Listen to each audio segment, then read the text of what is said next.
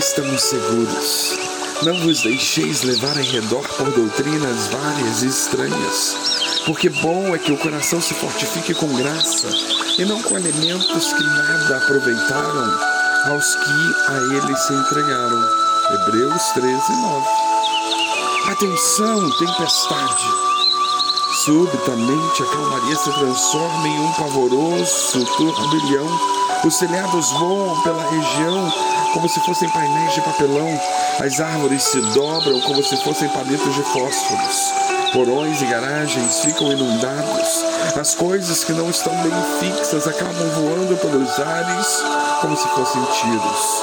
Os moradores costeiros sabem que a situação ficou crítica para seus homens que estão em alto mar. Será que eles estão vestindo coletes salva-vidas? Pois é. A vida é semelhante a uma viagem no mar. Ninguém está livre da realidade avassaladora. Cada um precisa enfrentar as tempestades e ondas. Por isso, o colete salva-vidas é de suma importância para quem está no mar.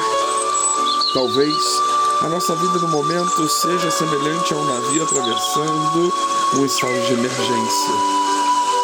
Será que já vestimos o colete salva-vidas da graça de Deus e amarramos bem os cordões. Somente aquele que está seguro e abrigado na eterna graça de Deus pode ficar confiante sem sobressaltos, mesmo diante do pior ruído das tempestades e das violentas ondas. Somente aquele que sabe que o colete salva-vidas da graça de Deus é absolutamente seguro e a prova de afogamento que pode andar corajosamente sobre o deck do navio em meio ao mar revolto. Por isso, olhemos destemidamente, esperançosos e confiantes para além das ondas revoltas das circunstâncias, pois estamos seguros. Infelizmente, esquecemos isso com muita rapidez. Não é de admirar que a maioria dos filhos de Deus estejam envolvidos em um clima de catástrofes e que a canção da graça de Deus não seja ouvida. Há tanta coisa trazendo inquietação desnecessária ao coração que acabam atacando e abalando a fé. E por não estarem vivendo em santidade, muitos cristãos não precisam se admirar quando sua fé enfrenta perigo de naufrágio não causa admiração que para muitas pessoas as pressões das circunstâncias, os temores da existência, as ininterruptas adversidades, os ataques vindos das trevas e a depressão paralisante acabem dominando-as. Cada pessoa pode continuar essa relação de acordo com a sua própria experiência. Mas podemos dar um fim nisso, vamos? somos oprimidas pela realidade. No entanto, não é necessário continuar com essas tristes experiências. Graças a Deus. Por isso, ouçamos a voz de amor e exortação do Espírito Santo de Deus em nós, pois essa voz nos aconselha, vista como te salva-vidas, vista-o em temporário, de fazer o uso oportuno da graça de Deus em tempo hábil. Será que entendemos isso? para estar preparados espiritualmente e prontos para a vitória, precisamos ter a firmeza no coração por meio da graça de Deus. Lembremos-nos das virgens insensatas.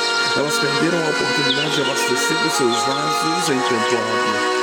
Lembremos-nos da exortação de Paulo em Efésios 6,13 para que possam resistir no dia mau e permanecer inabaláveis depois de terem feito isso. Também aqui se trata de agir em tempo quer sejam as circunstâncias da vida ou os ataques do diabo, para estarmos preparados espiritualmente prontos para a vitória. Precisamos ter a firmeza no coração por meio da graça de Deus. Desse modo, depende de nós o fazer o uso dessa oferta divina se continuarmos agindo com as próprias forças, em breve não aguentaremos continuar e acabaremos proporcionando vergonha para o nosso Senhor. Certamente o Senhor Jesus contempla com muita paixão e compaixão enquanto remamos inutilmente. E ele vê sim o nosso esforço ininterrupto em tirar a água do barco. Mas não podemos nos desesperar, não podemos desanimar. As situações difíceis não são as que têm a última palavra, mesmo que o nosso barco esteja ameaçado de naufragar. Saibamos que somos sustentados pela graça de Deus. O colete salva-vidas da oficina de Deus resiste a qualquer tempestade. Nunca nos esqueçamos disso. Lembremos-nos disso sempre que nossa alma for atingida por rajadas inesperadas e o navio começar a balançar.